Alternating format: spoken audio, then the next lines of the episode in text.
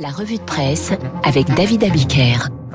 Alors, David, les journaux ce matin reviennent tous avec des photos diverses et variées sur ce qu'a dit le président de la République à la télévision à 20h après le 56e Conseil de défense et avant ce qui va se passer ce matin à l'Assemblée nationale puis cet après-midi au Sénat. Mais vous nous parlez, c'est là votre grande originalité, de ce qu'il n'a pas dit. Alors je commence quand même par les journaux, parce qu'ils ont retenu. Pour les échos, c'est l'ultime épreuve, un effort supplémentaire, choisit le Parisien aujourd'hui en France.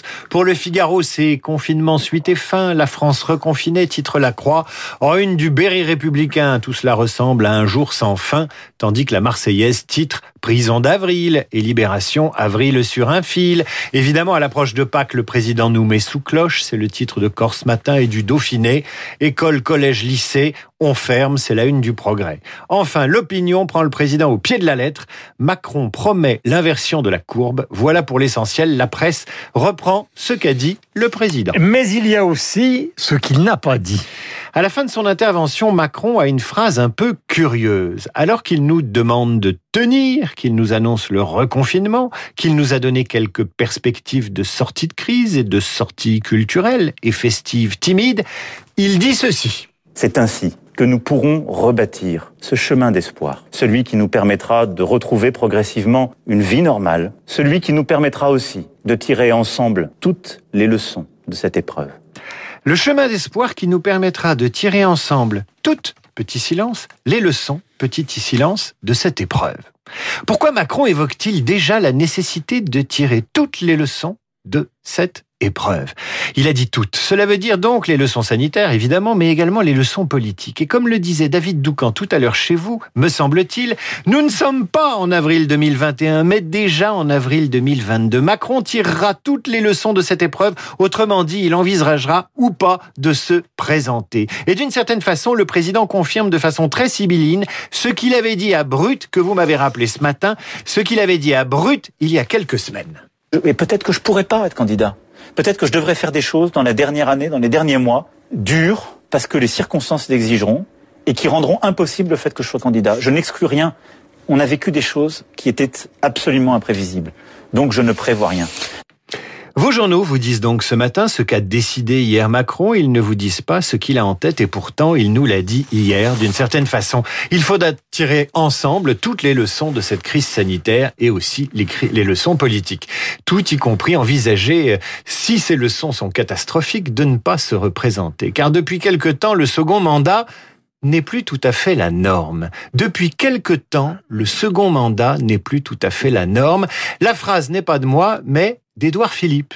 L'ancien Premier ministre fait la une du Point à l'occasion de la sortie de son livre et on parle de plus en plus de lui dans les journaux. Le Point propose une interview et les bonnes feuilles du livre d'Édouard Philippe. Le Point qui, dans Impression et lignes claires, le livre qui sort la semaine prochaine, a lu ceci sous la plume de l'ex-premier ministre d'Emmanuel Macron. Depuis quelque temps, le second mandat n'est plus tout à fait la norme. Dans Le Point, une interview au long cours, donc, où l'hebdo tente de sortir les verres du nez de Philippe, mais également de Gilles Boyer, le du livre et le complice et conseiller de toujours. Gilles Boyer a ce commentaire. La question n'est pas de savoir qui va affronter Marine Le Pen, mais le débat de l'an prochain sera qui peut la battre. Ce qui frappe là encore, c'est ce qui n'est pas dit. Pourquoi sortir un livre au moment où Macron se débat dans un nouveau confinement? Pourquoi dans cette interview, il y a si peu de références au président de la République? Bref, le blanc entre les lignes est à la presse ce que certains silences sont au discours télévisé. Que d'hommes, que d'hommes dans l'actualité.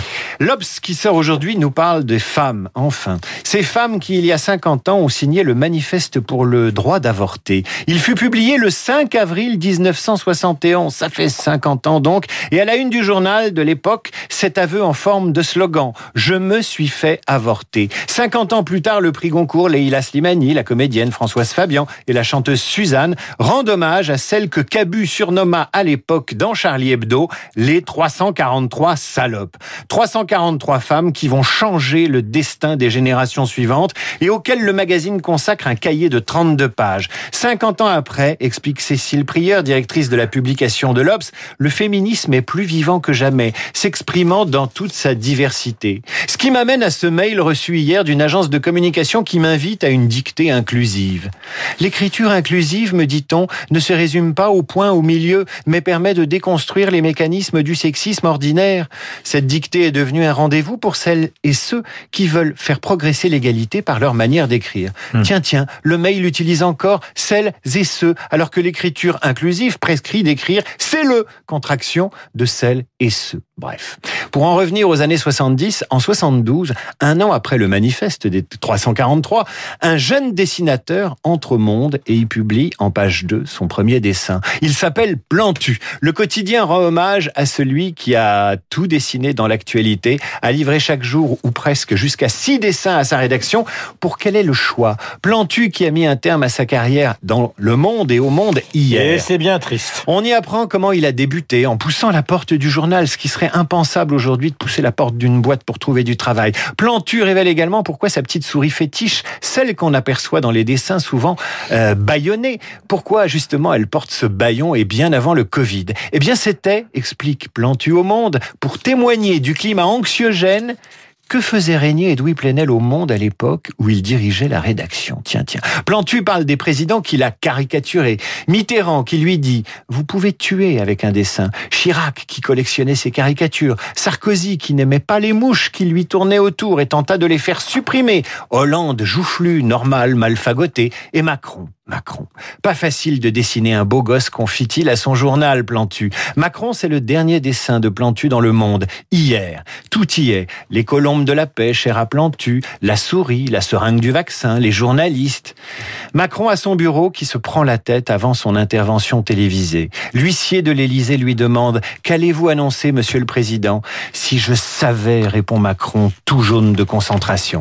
Aujourd'hui, on sait ou on ne sait pas. Il est 8h38, David Abiquière sur l'antenne de Radio Classique. Mon cher David, vous pouvez rester si vous voulez.